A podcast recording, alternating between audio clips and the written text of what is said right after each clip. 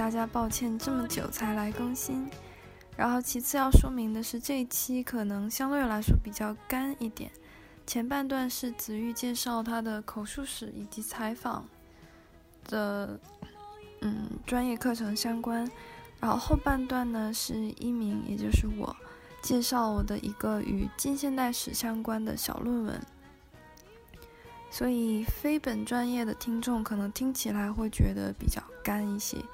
然后其次也要提前说明的一点是，这一次改变了录音的方式，就导致我们两个人的音频其实会有那么一些些的不一样。所以，呃，因为我们其实还是不断在改善的过程中，也希望听众谅解。剪进去。大家好，我是子玉。大家好，我是一鸣。好的，我们又隔了很久才录今年的第一期。就证明是我们本人没错。是的，先给大家拜个晚年吧。嗯，不知道拜的是哪一年。对，祝大家晚年幸福。好的，然后这一期呢，其实其实我早就想过，所以我刚刚不跟你说我已经早就做了笔记了吗？就是，嗯，对，我想，但是但是就好在我想聊的是关于口述史方面的事情，然后这个这个事情它非常的漫长，我觉得明年到这个时候我应该还可以聊，所以，嗯，请。啊，就开始请嘛，就我还以为要跟大家再寒暄一下，你 有个什么好寒暄的？也是哈，对你说的没错，嗯，口述史这个事情啊。就是为什么？就主要是，其实我觉得这个地方就立刻可以到书影音的推荐环节了。就是，就是我最近沉迷的一个，哎，我已经沉迷太久，因为它真的有很多很多很多东西可以足够我沉迷三个月都听不完。就是说，那个哥大有一个，嗯，就民国人物在一九五零到七零年代。在纽约接受采访的口述史录音，就是我是今年早些时候发现的，然后就它很多，因为以就它一直都有，但是它很多是就是去年因为疫情原因才就是线上开放的嘛，然后你就可以听，然后我觉得录音质量有的不行，有的非常好，然后有的说英文，有的说中文，然后。作为播客节目听实在是太刺激了，嗯，对，实在是太刺激了。说中文的是是国语还是广东话啊？其实没有人说广东话，因为你知道那个民国的政经大佬基本上都是江浙人很多，你知道，有说上海话的，没有说广东话的。然后，对，呃，我觉得可能有一些就是就是就是就是，尤其是嗯。呃尤其是就是很早的那种到美国来的移民，像比如说何莲，他会他可能会说广东话，但是，嗯，但是这种的话，他们一般就直接说英文，就比较简单。然后我为什么会关注到这个呢？就是就更往前的话，就是那个唐德刚写的很多关于口述史的文章，其实。不是文章，就很多关于口述史的书，最著名的就是胡适的那些，就是其实是来自于这一个资料库啊、呃。就是唐德刚以前在哥大工作的时候，就是他不是他应该是他不是说主持，他是参与了这个项目。然后胡适的那一份就是完全是他做的。然后，嗯，对，就是如果你现在去看。嗯，就是胡适回忆录的这一部分的话，就是和他的那个，就是和他最后出版的，大家都可以在各种渠道买到的那本著名的书《胡适回忆录》，其实只是就是行文这个组织上的差别，其实内容基本上就是直接拿过来的。然后，嗯当然他当然胡适也是就是用英文做采访，然后。然后，然后，但是就胡适这个当然是很有意思，但是真的很长，而且我觉得如果大家感兴趣的话，真的还不如看书。然后，但是其他真的是各种各样的人，就是大家可能觉得比较比较熟悉的名字，比名字，比如说像顾维钧啊，像蒋廷甫啊，甚至说孔祥熙，孔祥熙非常短，就是嗯，就可能只有只有一个小时不到，但是大多数的这种都是几十个小时，甚至是这种那个的这种这种采访录音，哇，那个那个顾维钧真的是太能说了，哇是在哪里搞到的？啊！是在哪里搞到的？在哥大图书馆，所以我就要给大家安利一下这个东西。就是首先，就是就是这个这些这些这些资料的这个链接，就是我们都会贴在 show notes 里面。就首先就是有比较直观的，就是澎湃好像出了一个文章是，就是就比较介绍这些东西大概有什么，大家可以看一看。然后呢，然后在这个呃哥大图书馆的档案线上资源里面，它有一个，但是不是所有的录音都可以给校外人士使用，就有一些你是必须得。你你是必须得登录进图书馆账号才能听到的，所以如果如果你是一位哥大校友的话，推荐您听胡适关于中国思潮的讲座，是一九五零年在哈佛大学讲座的录音，然后对我觉得非常受教，而且还非常有，嗯啊，就如果你没有哥大账号的话，你可以就是呃。你可以，你可以去看一下那些开源的资料。开源的里面，我我刚刚还确认了一下哈，开源里面有这么几位的录音是所有人都可以听的。一个是左顺生，他是中国青年党的创始人，然后还有啊，我看一下，呃，顾维钧的非常非常长，但是所有人都可以听，但是是英文的，所以就是听众可能会觉得不是很不是很有娱乐性呵。嗯，然后还有谁的？嗯嗯，蒋廷甫的也是所有人都可以听，他应该是里面有中文的部分，也有英文的部分。然后我觉得怎么说呢？就是我刚开始觉得觉得特别有意思的就是这个左春生的回忆录，因为他其实讲的是湖南话，他是他是毛泽东的湖南老乡啊。然后 嗯，就是他就。就相对于就是其他那些听起来名很大的名字来讲，就是他不是一个那么有名的人，但是他，嗯，但是他讲到的一些内容，尤其是他讲到和和东大有关的内容非常有趣，就是，嗯，就他讲一九二零年代他在南京就是做编辑工作，然后说那个时候的南京以及上海媒体，那个时候还是就是那个时候。东南校长是郭炳文嘛？就大家觉得东南大学不太行，因为好像说，好像说那个时候就是东大留美的教授比较多，然后大家觉得他们旧学也一般，新学好像也一般，但是大家都非常喜欢我们的教务长刘伯明，就是。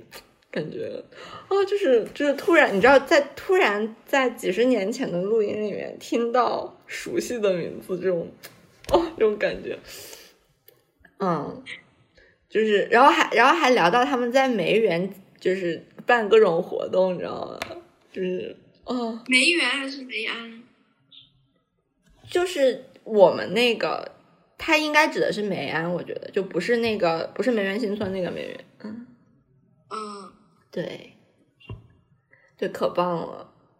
然后，对，真的非常推荐大家去听一听。就是我会把这个链接发到发到发到我们的那个嗯，就是就是文字里面。嗯，对，很有趣。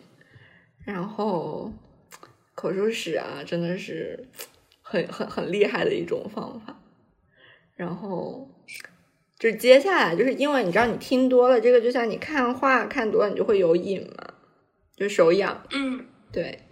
然后，然后我就想，我可以采访谁呢？就是你知道，就是采访的能力其实是很重要的能力。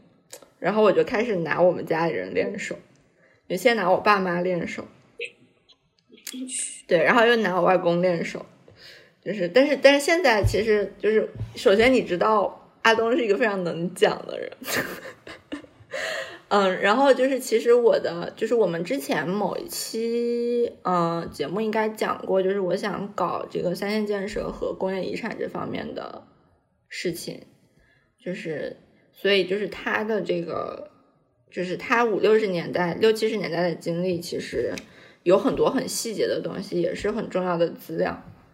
然后我我知道我应该，我其实就是如果正经做研究的话，我真的应该采访更多更多更多的人。而且就是你讲，就是做现代史研究，就是虽然我们不是正经历史学家，啊，但是作为常识来讲，做现代史研究，口述史真的是非常重要，而且就大家都在变老了，所以就是是一件需要赶紧做的事情。然后、对，然后我就开始拿他们练手啊，真的是太奇妙了，就 是啊，真是太奇妙了，就是就是就玉米姐姐，你有没有试过，就是就是非常认真的，就是用很也不能说是很官方吧，就是就是用很用用很严肃的态度和就是和生活中就很熟的人聊天。会倒是会，但是一般是出现极端情况，就比如说需要讨论关系的发展，嗯或者说就是有长久以来积起来的呃刺痛对方、让对方不爽的事情，但一直没有挑明说。我觉得一般是涉及到关系的时候才会嗯严肃，但这应该不包括你问我的范畴里。嗯，哎，其实我刚开始的时候，我觉得我是应该所谓的理科中，就是这是一个研究，然后我不应该，就是就是就是我我一开始的时候，我是想尽量少讨论和关系有关的，或者说特别私人的东西。我一开始，尤其是就是我父母他们稍微害羞一点，然后他们会觉得，哎，我们这个重要吗？就是你我们能回答什么呢？什么的。然后我就说，就是主要是关于工作方面的，就是作为社会人，就不是作为私人。然后大家觉得啊，这样可以。对，但是后来我发现这个很难规避，其实，而且，而且，而且就是，当然就是你作为。就是你作为家人的，就是利益相关者中的利益相关者，就你不能更相关了。就是，就这个时候，其实你很难规避说，你真的就不去讨论和关系相关的事情。但是同时，你离这个关系又有一点距离，因为就是这种我问他答的这种、这种、这种、这种、这种、这种模式，你就很难说就是。就你只能说从有的时候你是从侧面，然后让他再通过他自己讲述的过程，然后让他才让他意识到一些事情，你懂我说的吗？嗯，就就很微妙，然后还挺神奇的。嗯，对，就就我我把这个称为就是口述史采访中的王家卫时刻和费孝通时刻。对，就是虽然你一开始做问卷或者怎么样的时候，你是奔着费孝通时刻去的，但是王家卫时刻总是会冒出来。嗯就是我我接触到口述史，或者说一个以一种比较被认可的方式，嗯呃就是接触到一个比较被认可的是那个郑岩的《安上方嗯，展开》，讲讲不知道你。有没有看过？我没有。他他介绍的是一个安上是个地名，嗯那这个坊还是方啊，就是牌坊。啊啊，他讲述的是安上的一个，应该是清末时期的一个贞节牌坊，嗯石雕。然后这个石石刻呢是巧夺天工，嗯。在这个镇上安上村人的记述中，会有关于这个石匠嗯。传说中级别的这个哦。精湛技艺。嗯。就是这石匠雕了个鸟笼，鸟笼里面有个黄鹂鸟，风一吹，这黄鹂鸟还能发出婉转的叫声。嗯。然后呃，另一个跟他 PK 的石匠呢，拿出了一个算盘，上面都是石雕的这个算珠，一拨哗啦哗啦作响。嗯然后以及，嗯、这个牌坊是为谁而立的？这个劫富，就是这贞洁的这个富，他又做了些什么？他什么样的传说？从中甚至还管窥到了一些，呃，当时的妇女并不是，就是大家褒奖的并不是他们的贞洁，而是这个家族。嗯。家族会控制杰夫来让他们为家族争光的这件事情。啊，然后提这本书呢，其实并不是说，呃，他做的多么好，嗯。而是在国内，我觉着啊，就是在嗯、so called 正统历史学研究里，嗯，不重视，甚至说有意回避口述史，对，是的，因为还没有一个成熟的被认可的处理方法。嗯我不能说处理的好或者不好，我只能说不成熟。嗯而安上坊，我感觉直到现在吧，就是没有听到说它不好的声音。嗯 就这个这个很二手或者三手了，因为我只能通过别人的或者 average 的一个判断来去给一个东西定性。嗯像之前去年的时候，呃，有一个学姐她想做这个巴克塔布尔的嗯什么什么什么遗产保护，就是论题的点我忘了，但是她想做的也是口述史。然后呢就我对？这件事情印象很深。然后她就，我我感觉好像是一直在实验，嗯就是如何去处理这些，如何去采访嗯啊。然后疫情来了，然后就没有人好，啊 然后他就换题了。啊，在巴克塔布尔这样的地方，真的你疫情来了，这个东西就完全那什么。但是其实，在纽约，哎，待会我们可以讲我最近这个 studio 的事情，就是我们这个并不做设计的设计课，最近一直在做各种采访，还挺有趣的。就是，对，但是可能国内我不知道是不是，就是就是这个也是我的就是直觉就觉得可能是会不会是因为口述史它毕竟是一个更加社会而不是更加物质的一种，就是一种一种一就是一种讨论。那那那你也知道，就是就是在国内，其实你呃也不是说大家不讨论社会问题，但你总觉得就是。这个这个和就是，尤其是你做艺术史的这个物质文明，好像是两回事，怎么样？嗯对，嗯。嗯。国内怎么说呢？我可以说它边界清晰，也可以说它不清晰，而这是同一件事情。嗯。它清晰指的是每一个学科都有一套自己共同的语言，嗯。就像搞中建史的人，嗯。中国古代建筑史的人在那聊天，嗯。旁边做理论的做什么一点都插不上话。嗯，对。然后对，而且国内一个很那个什么的，就是它总让我觉得，就对我现在来说，就是我一旦谈到国内相关话题的时候，我的自信心直线下降的原因，就是你总觉得，如果你的话语是跨越不同的这个之间的话，你就是在不务正业，你知道？就是就是就是包括我我我我我上个礼拜发给你的那个五台山的那个，就是我做的可起劲了。然后其实类似我们那门课是啊，可能要给我们的听众解释一下上个礼拜我们做了什么。就是我们有一门课叫 International Issues in Historic Preservation，就是遗产保护中的国际问题。然后它的形式就是每节课上大家都会讨论，呃，至少就四五个不同的案例，然然后围绕某一个就是大家都会遇到的主题。然后上一次我们讨论的主题是和，嗯，是 justice, resiliency and just and and tourism，就是旅游和这个空间政治方面的关系。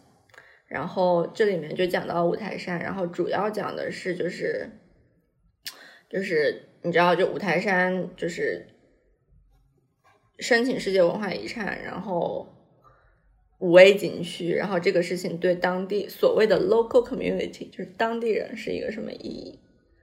然后，然后，然后我就你知道？就是就是就是这个，就是这个，就是就就你开始肯定要肯定要跟大家解释五台山为啥重要。然后我发现，就是就是作为就是精神山西人，你就会花很多时间在五台山为啥重要上。但是其实这个讨论的重点不是五台山为啥重要，而是后面的那个部分，是那个空间正义的部分，是那个社会学的部分。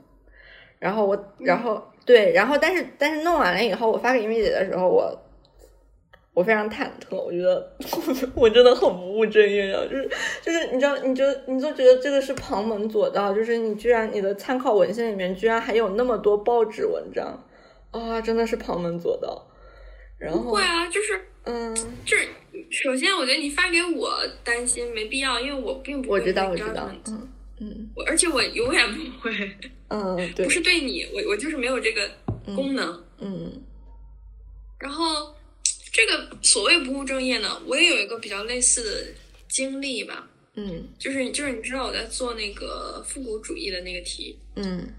那个弄完之后呢，出于礼仪上的这个需要，嗯我发给我导看了一下。嗯我我的意思呢，就是我可能会用这个投小论文，那那个里面其实就是大量的，呃，不是物质建筑史的东西。嗯，你你你也大概看了一些，可能看了个部分吧。对对对，嗯，然后他回邮件的时候呢，大概大概意思就是你这个东西我也管不着，我也不知道你写的好还是不好，我判断不了。你要是想继续改或者弄，你就听别的老师的吧。啊，那他至少会跟你说，比如说你可以去找哪个老师什么的。啊，没有没有没有，我跟他说我已经找了哪个老师，这是改过的版本。啊啊啊然后他说他说那你听听他的吧，嗯！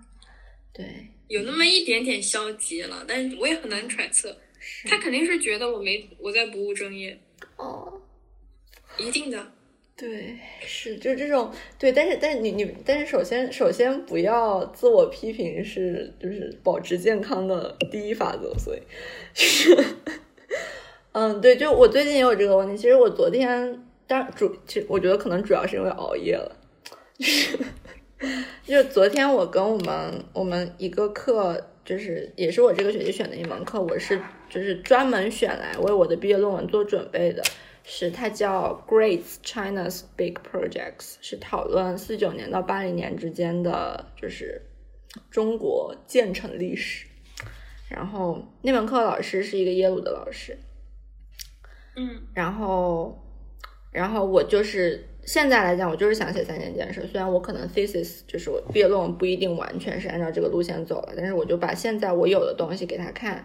然后就就因为昨天要给他看嘛，所以前天晚上我就突击的又做了很多。然后我突击做的时候，然后就发现了很多，比如说国内就是各种，就是他有这个，他有社科项目是专门搞这个的，特别是尤其是比如说搞小三线，然后嗯，就就比如说我家，就我阿东以前待过那个厂隔壁的厂有一个。嗯，上海社科院的研究生就是做过整个的像那个什么查档案啊之类的研究，然后这种时候你就会觉得很挫败，你就觉得我又查不了档案，我在这儿干嘛呢？这真的有意义吗？就是我有什么别人没有的史料吗？我真的不要问，不要问，真的有意义吗？这件对，对对，就是就是，因为只要问了就是没意义。所以你知道后半夜特别容易，嗯。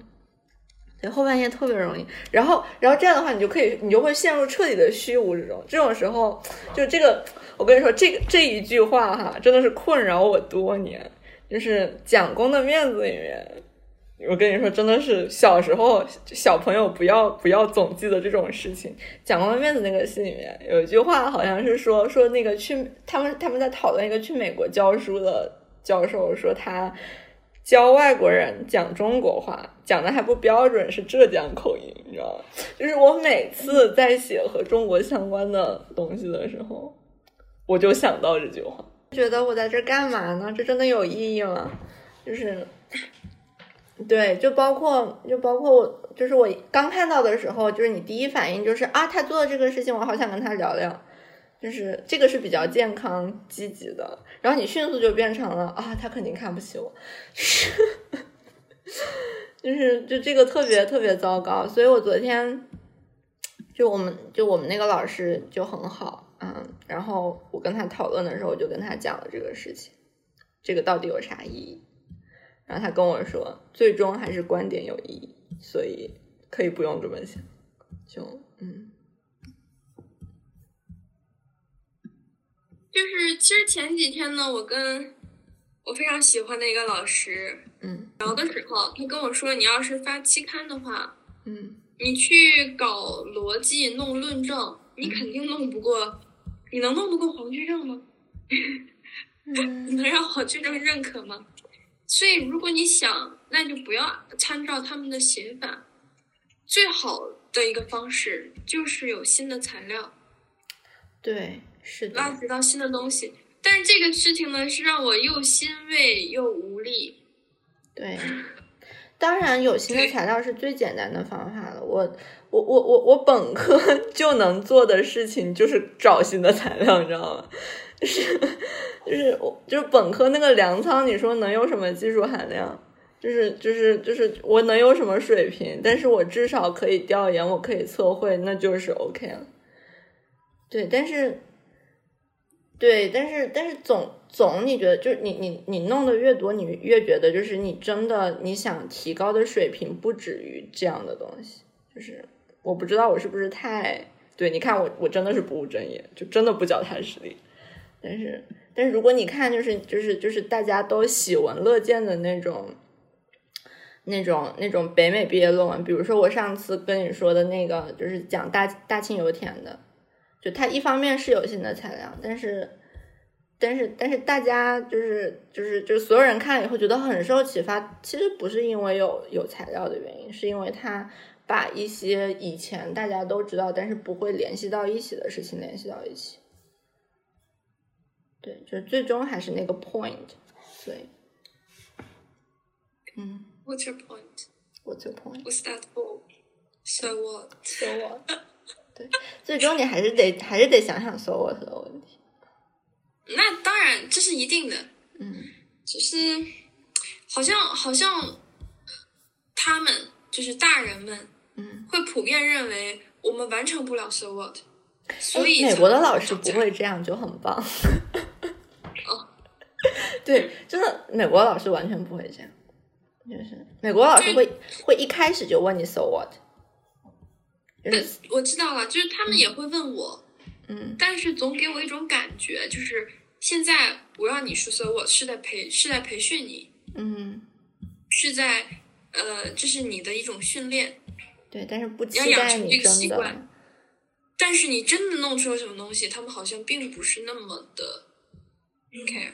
对，好吧，嗯，嗯，唉，就反正埋着头写吧，有什么再说。对我我没有我没有很悲观了，我我自己其实也也是认可这件事的，嗯不止认可，甚至有可能是我自己先这么觉得，所以我才觉得他们会这样想。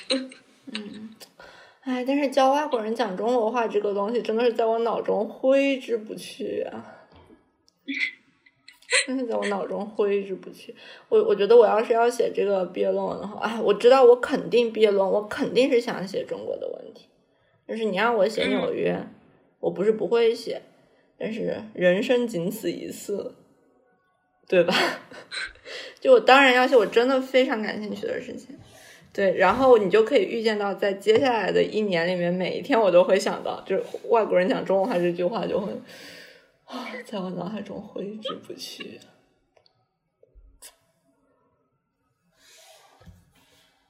嗯，对，嗯，你说怎么样才能 justify 这个事情？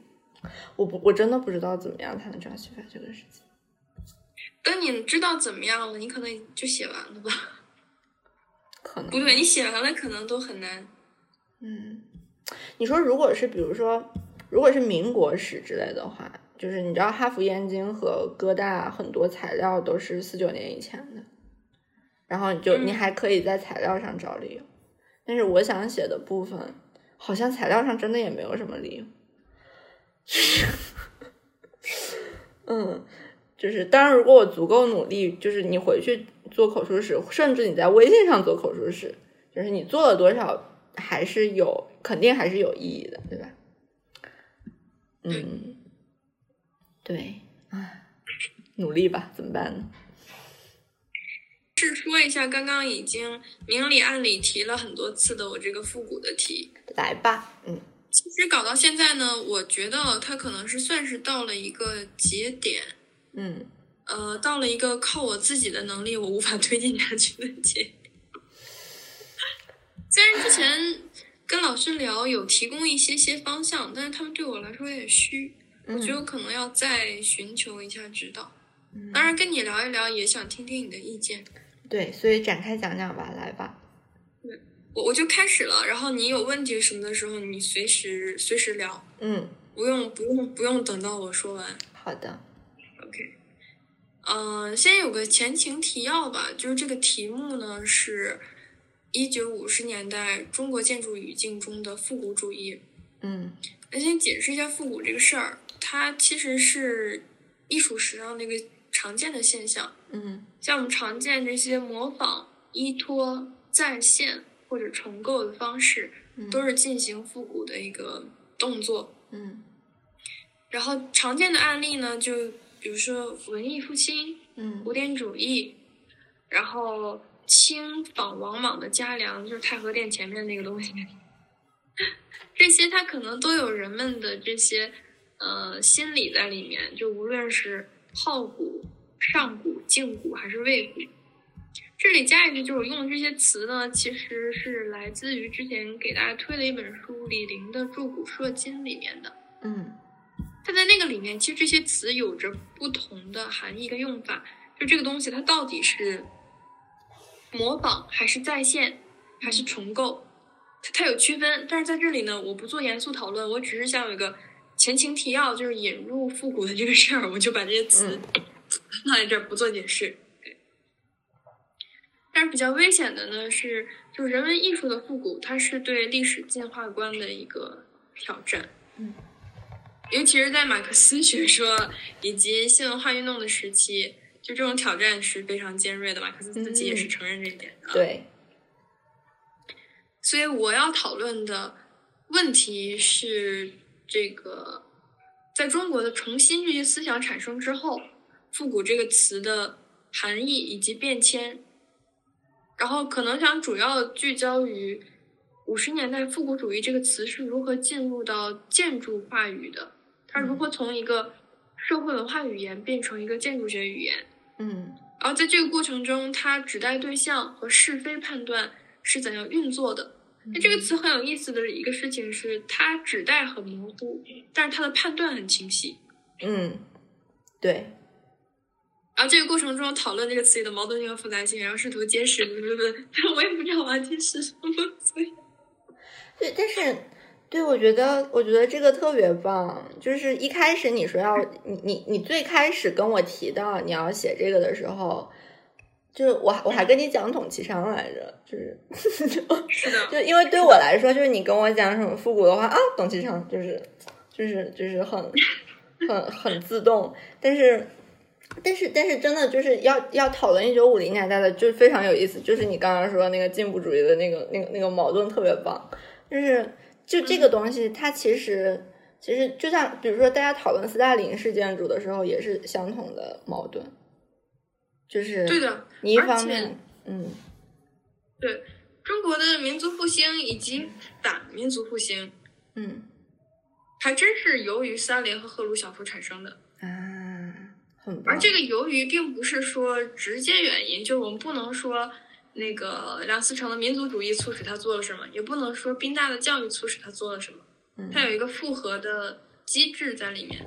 嗯，但当然现在我把这些东西都提一提，就是对，不讨论机制，我只是把这些都提提一下。嗯嗯、然后就开始就是复古这个词，就中国的复古这个词，它最早是章太炎文学复古的新文化运动提出的。嗯就首先，我可能会思考近代复古要复的是什么，就是为什么要复古，他们是怎么做的。啊，这个词是章太炎一开始用的，他的目的呢是学习意大利文艺复兴的文学复古，就一开始他要复的是文学。嗯、它是这个词第一次出现是沈义和翻译《欧洲史略》里面，他把 Renaissance 译为文学复古跟古学复兴，嗯就后来才有了文艺复兴这个词，但是他们是一个意思。嗯然后那个时期的报刊，对我用了很多报刊，嗯 就出现了呃服装的复古、射艺之复古，就是射箭啊，还有什么复古与驱使这些这些文章，就是从文学、艺术、生活、服装这些去去讨论。嗯我觉得你真的应该去看一下《胡适回忆录》。呃，树木英雄的那个文学复古与古学复兴，它有一本书是他的博论，嗯，里面其实讨论了蛮多胡适，但那篇我没有看。对，OK，嗯。嗯、在新中国成立之后呢，因为又有这个立新的崇尚，迫使人们不再与古旧为伍。嗯。这个时候，复古有了负面的含义，就是这其实这是五十年代它进入建筑学语言的前夕，嗯。词语本身已经附着着文化社会的含义，也就是这个负面的判断。嗯。它其实是经历了一个从正面到中性，中性其实就是两两面反复在讨论，然后到负面的一个过程。在进入这个过程之后，进入的这这个领域，嗯然后五十年代之后，这个词是如何进入建筑学语汇里面的？它是如何跟特定的建筑形式产生联系呢？这是下一个下一步要讨论的问题。嗯那首先可能要呃讨论一下这种建筑形式的产生。嗯产生，那就是斯大林的民族形式。啊，但是这里其实有我我我对一个问题避而不谈，就是你之前发给我了一篇文章，对就是你在 Mocha 找到的嗯那个 revivalism，对，他已经用了大屋顶，就其实其实这个形式之前已经有了，比如说中山陵啊，对，就是对，甚至说我在怀疑是不是呃在所谓民族形式产生的时候，设计师们对做大屋顶这件事情，他们的技术已经很成熟了。嗯啊，你居然你居然立刻跳到了技术，真的太天才了，就是不是不是，因因为如果很成熟了的话，它这个东西不就不是苏联提民族形式的时候产生的，因为我觉得这个稍微有那么点复杂，而且我我不太会找这个材料，我就把这个事儿省略了，我没有谈。啊，就是对，就是就刚刚你讲的这些事情，其实我有好几个问题想问，就是对，就是就是就是有好几个问题。一开始，首先一开始这个这个就是一开始它作为一个文学复古的概念来讲的话，就是刚刚我们说到它嗯指向性很模糊，但是指向性再模糊，它其实毕竟还是有对象的。就是就是就是你你说到呃章太炎的文学，就是这个这个复古的概念，就很容易让人想到就是韩愈柳宗元的古文运动。然后你就会觉得，就是它毕竟它毕竟是在反一个什么东西，你知道吗？就是指向性再不明确，它可能这个股的概念到底是什么呢？多股才算股呢？嗯然后还有一个就是，就是当然五十年代就是斯大林主义这个东西的影响，这这个是这这个特别明确，但是但是毕竟怎么说呢？就是这个事情，就像我们刚刚说，大屋顶以前就有，就是或者说对于中国建筑史的这个理解，就是它毕竟不是从建国之后才建立起来的一个话语，就是之前就是大家就是就是梁思成一直都觉得就是唐代最好，就是。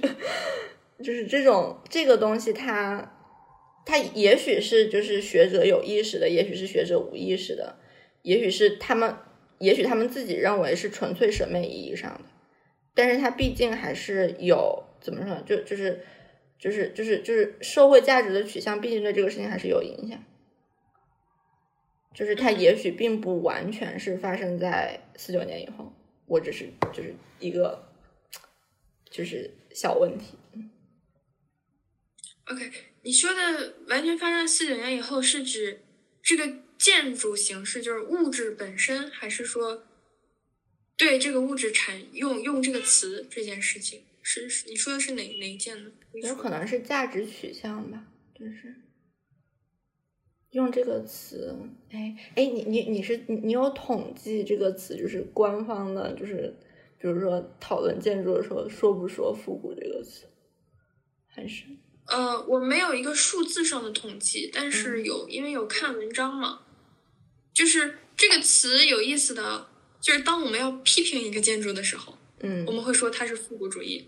但我当我要提这个建筑、分析它什么的时候，我不会用这个词，啊。而且，而且这个词在九成的情况下吧，嗯。是不是建筑师在使用？嗯。而且那唯一的异常，建筑师使用的情况是他们在写检讨书的时候，哦，以及这个太有趣以。及以及零三年之后，大家在回忆这段历史的时候嗯。会用这个词，而那个用法其实你也不是建筑师在使用，只是我在我把它当成一个 历史词汇在使用。嗯嗯，当然，这个牵扯到可能我的结论断了，对，就是我我继续说一说啊。嗯 OK，五零年的寻求新的创作设计方向，转向这个民族形式。这个时候，民族形式建构呢，实质上它是一个求新的、具有创新意义的举动。嗯它是求新的，它却要用古的元素。嗯其实我我认为它有一种政治话语为这件事提供支持，它具有一种借借助民族古典来获得它政权正当性的理由。这个然后，嗯，嗯，这个是不是和中苏关系也有一些关系呢？呃，我我没考虑这个事，嗯 嗯，就建立正当性嘛，你懂的。对对对，嗯嗯然而在实践中呢，出现了大量对民族形式的误解，就是进行简单模仿，嗯把屋顶、檐部、斗拱生硬安插到这个建筑上的实例，然后也就是这种，它又建得非常快。我虽然我这也没有一个数据来证明建的有多快，反正就是很快。嗯然后这种急于求成的建构呢，就为后续它至于批判批评的一个中心埋下了隐患。嗯呃，就其实，而这个时候，其实我还没有提复古主义这个词，我们说的是民族形式。嗯那复古主义是如何介入到这场批评中的呢？其实对于建筑设计而言，民族形式是希望达到的目标，在未达到这个目标的过程中，我们进行了一些手段。嗯这个手段在被批判的时候，它被称为复古主义。嗯我我我认为这个是是他们之间的关系。嗯嗯，嗯可能有点稍稍有点复杂，因为我们也不能说为了实现民族形式而采取了复古主义的手段，对。因为采取的时候还不知道它它叫嗯那你，啊啊啊，这样，对，感觉感对觉是是是是稍微有点复杂。嗯，所以你是打算讨论这个批判吗？我我可能核心还是这个词，嗯只不过因为这个词是因为批判而产生的，嗯所以要讨论这个批判。嗯，好的，感觉，对，感觉会很而且在嗯对不会，真的不会。会，在对这些古典建筑元素在进行批判的过程中，比较有趣的一点啊，就是批判所使用的语汇和所要批判的事物，它是不一致的。嗯，是的，嗯、对，就像我我批判他复古主义，我用的词是复古主义，嗯但实际上我要说的是它的资源浪费的现象。嗯是，对，就是就这么一个事儿，这个不一致产生在这里。然后他至于他为什么批判呢？我差不多简简单单罗列了一下他的原因，就是第一个是他资源的浪费，这这里我是真的举了一些实例的，就是他造这个东西花了多少钱什么，他有有一些蛮多记载的，嗯跟这个时候的国情不相符。然后第二点呢，就是就是苏联改弦易辙，对民族形式进行批评，然后影响到我们嗯这么一个事儿。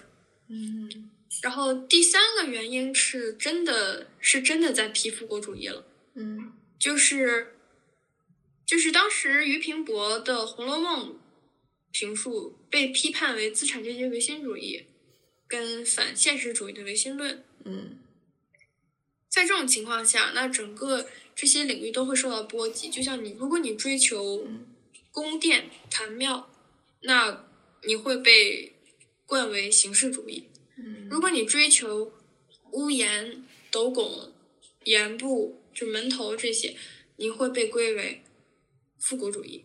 嗯它这个是思想文化领域的批判的倾向。嗯但但是它的原因终归是很复合的、很复杂的。这个放到第三点，是因为大家用这个批判原因最少，其实大部分还是在批判你浪费的这个事情。啊那我会感觉更像是把建筑领域的讨论转化为一个政治斗争。嗯，在这个斗争的过程中呢，复古主义和形式主义这两个词、这两个文本，充当了矛和剑的角色。他们作为政治语言，指向的却是建筑设计和建筑师。嗯啊，这个也是在各个领域都有发生的事情呢。嗯嗯，对的。然后接下来就是在开会，嗯 就各个会议中都开始用这个词来批判。嗯所有的用法都有着一致的含义，就是当我们当人们用复古主义的时候，嗯这些词都是一致的，带有明确的否定意义、模糊的指示对指代对象，嗯以及与批判的浪费现象并无关联的特征。啊 嗯，对，当人们用这个词的时候，人们想说什么？对，当人们用这个词的时候，人们想着说，哎，你看的都是哪些报刊杂志啊？就是这些批判的，一般都在哪？呃，《人民日报》是主战场，嗯然后我看一下，嗯有《世界晨报》《中国青年》《文学杂志》《笔谈》《北洋画报》《申报》《中国建设月刊》《大中华》。哎，就是其实不是很建筑，真的。那个时候连建筑学报还没有呢，就我们他没法建筑。啊，也是也是，嗯对，接下来我下一段就是你问的这个问题了，嗯就是呃，建筑师从业者和设计人员开始自我检讨。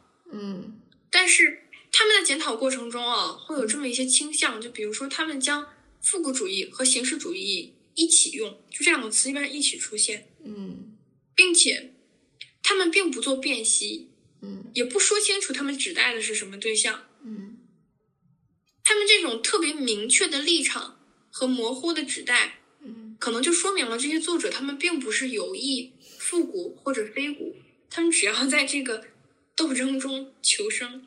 对，是的，没错。而且说实话，建筑师本来也不擅长，不擅长写材料嘛。看看我们写论文的样子就知道了，本来也不擅长写材料。但但至少我们知道大概知道自己在写什么。嗯 就是我们很很 emotional 的说啊，这是一种很可悲的状态，因为建筑师在此之前比较少有公开发声的机会，嗯，就报刊都是记者、民众去对，他们的声音，嗯建筑的语言还没有建立起来，嗯而建筑的语言第一次建立，竟然是这种被动认错的方式，因为碰到，因为碰到了尚且不存在的红线，而承受着外围话语的批判。对，那个话语也是外围的。嗯，说得好，嗯，可以。好的，呃，然后这场风波就在大家纷纷检讨、道歉、认错，然后这个所有的错都落到了梁思成身上，因为就是你提出来的嘛。嗯虽然不管他提的到底是什么了，嗯所以在梁思成的大屋顶检讨之后，这件事情就渐渐结束了。嗯但是其实我们去看负责人以及梁他的他的文章里面，我觉得他有比较少的去避讳使用这个词。他毕竟怎么说呢？就是这也当然是我的想象了。就是你作为一个就是受不扎教育的人，就是 revival 这个词，它也不是什么好词。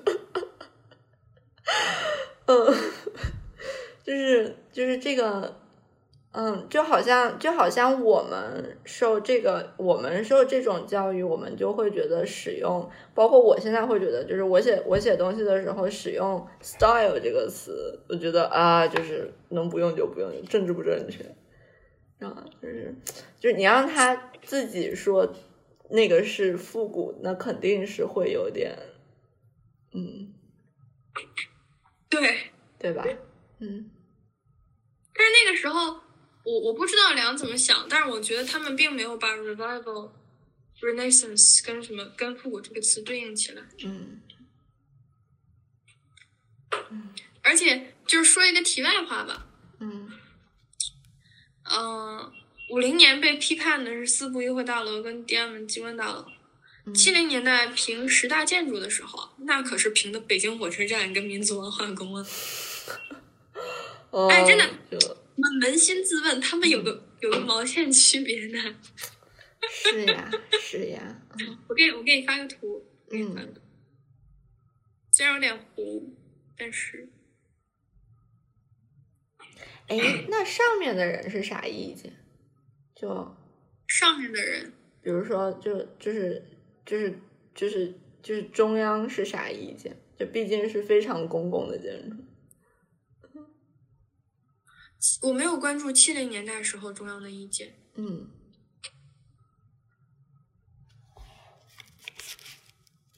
看着跟着国情走的吧。嗯因为批复古主义的时候是一五建设时期，嗯，对，毛泽东没有想法嘛，他那么爱写。哦，毛泽东提出了一些什么我们要新文化新形式的，我还提到了这个事儿，嗯但我现在有点找不着。嗯嗯，在哪儿嘞？哦，毛泽东的新民主主义论提出，我们要提倡民族的、科学的、大众的文化。对就是他毕而且竟不是像，就是就是，我觉得毛泽东很有趣的一点就是他毕竟不是像斯大林那种民族主义者，你知道吗？就是嗯，就就是就当然这也是就是你你你你做你如果作为一个中国民族主义者，你就没有办法做那种物质层面上的民族主义者，就是就是就一个很矛盾的事情，就是嗯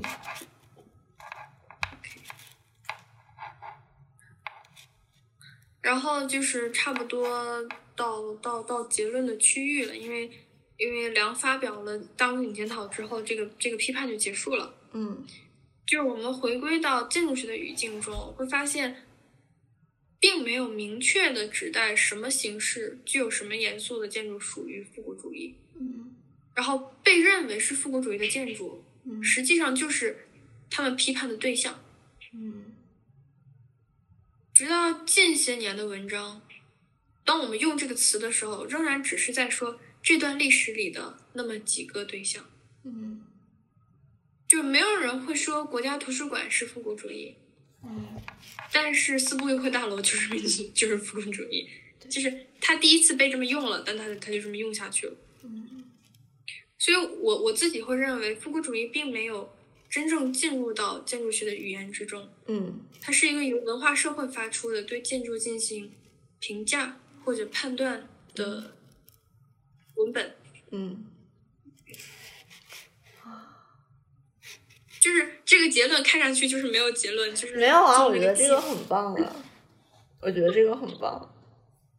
啊，我觉得这个很好，就是 就为什么呢？因为因为你刚开始说的时候，我觉得这个我还是我还是特别我我还是把这个概念特别图像化，就是我我还是就是下意识的觉得这这还是一种就是就是建筑形式上的类型，然后对，然后你最后就是就是 make the case，就完全是外在的这个就很很强啊，我觉得 OK 啊，对，哪里不行，很可以。嗯，然后最后一段我就给你念一下好了，反正我也我觉得我写的时候也没有什么心。是的，嗯，也就是由此观之，对复国主义在五十年代的研究，只不过是文化政治词语偶尔踏入建筑领域的一个切片而已。嗯其在建筑领域中的含义可以狭义的理解为为实现民族形式而采取的一次不合时宜的尝试，嗯，是建筑学以外的人为了描述使用了古典主义元素的现代建筑而产生的。嗯词语背后的本质则是文化批判的自觉和对立面的建立。嗯，对，感觉就是在建建靶子。箭靶子可爽了。嗯，可以。OK，That's all。啊，因为姐真的出息了。你想一想，我们第一次录音的时候录的尼泊尔的那个，跟现在比起来，天呐，我们的词汇量都得到了提升。我的天，嗯骄傲，骄傲。然后嗯，骄傲。然后，然后我再提一下，嗯呃，我跟老师聊完之后提了几个问题，嗯，你说。因为有有两个老师，嗯其中一个呢提的问题就是，呃，一他会关注复古主义到底是什么，因为我没有下定义。嗯。其实我觉着我是提了几次定义的，对你可能一开始就应该把这个给说清楚，就是哦，对。就是对，因为这毕竟不是一个怎么说呢？这毕竟不是一个大家听起来很陌生的概念，大家都会很先入为主的以为你在讲一个什么东西。嗯 OK，就是先把它并没有一个物质形式对象嗯，的这个定义放放到前面是吗？对对对对对对，？OK，这是这是老师 A 的意见，然后老师 B 的意见呢是，嗯，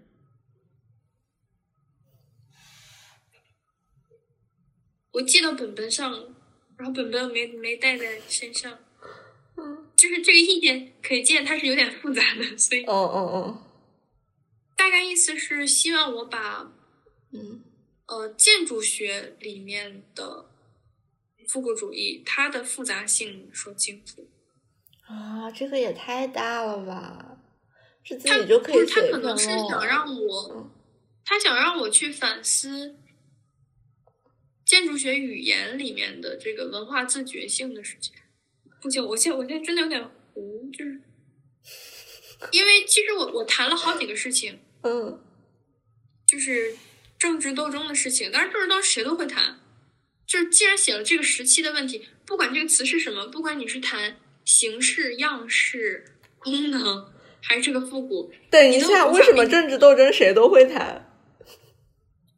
我说谁都会谈，指的是如果你选了这个时期的题，啊啊，谁都会谈，嗯，谁都就是 will 不是谁 can 都。OK，我知道，对，will 就是谁都嗯将要去做这件事情这个会。对对对，好的好的，嗯那那我那我谈这个其实没有什么，嗯，而且说实话吧，我没有用新材料，我不是说我不用说实话，这这很这很显而易见，嗯就是他希望我能再挖掘一些材料，嗯。那你是不就是这个就是对于那个就是刚刚你说那个那个那个建造那一块，那个肯定就会是新材料。如哦，就是它就是这个技术之前就有，对你说的对，对吧？记一下。哦，我们这是一个这是一个论文辅导小组，我知道，了相互辅导的论文辅导小组。嗯嗯，还输影音吗？对，我觉得我我我我把那些链接 PO 上去就 OK 了。输影音的话这几个月真的有好多输影音，我现在真的要讲，我也不知道应该讲哪个。那下次再讲吧。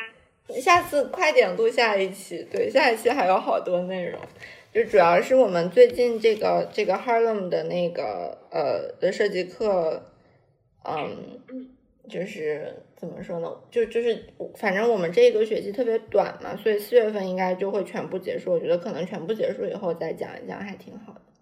对，也学到了非常多的东西。嗯，四月份我也可以讲北方考察的事情了。啊，好棒！就是就尤其是针对那个政治斗争，谁都会讲这个问题。我最近在学习怎么讲政治斗争，所以嗯，我哎，真的，我说的会是指我知道，我知道是，看是的，是的。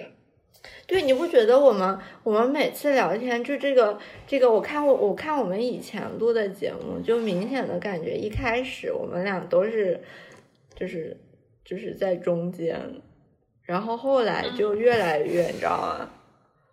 就是因为姐姐就越来越越物质，然后我就越来越叫什么，就不务正业。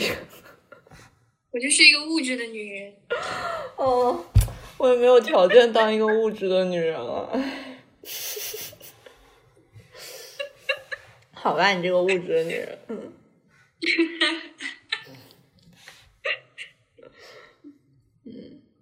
好哎，那我们这个这个收尾要怎么录啊？不是要说什么？你要不要说影音一下呀？我不要，嗯，你不要，安上方嘛，安上方，正言的。嗯，安上方可以，可以，可以。